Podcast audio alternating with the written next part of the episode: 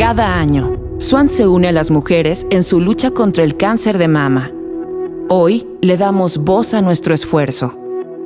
Esto es El cáncer siempre pierde, de Mónica Salmón.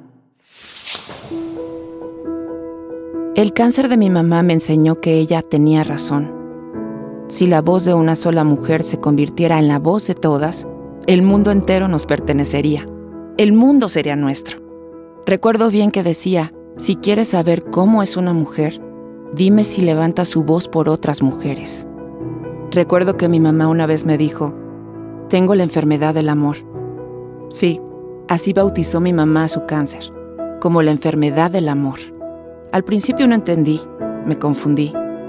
Ella era la persona más alegre y amorosa que había conocido. Después me explicó que había que desmitificar al cáncer, que en lugar de una maldición, era más bien un maestro existencial que le enseñaba a dejar de preocuparse por los problemas intrascendentes para empezar a vivir los detalles sencillos de la vida.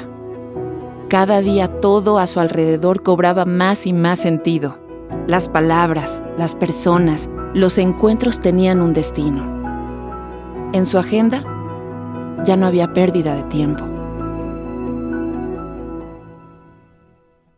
Descarga el testimonio completo de esta y otras voces en www.swanrosa.com.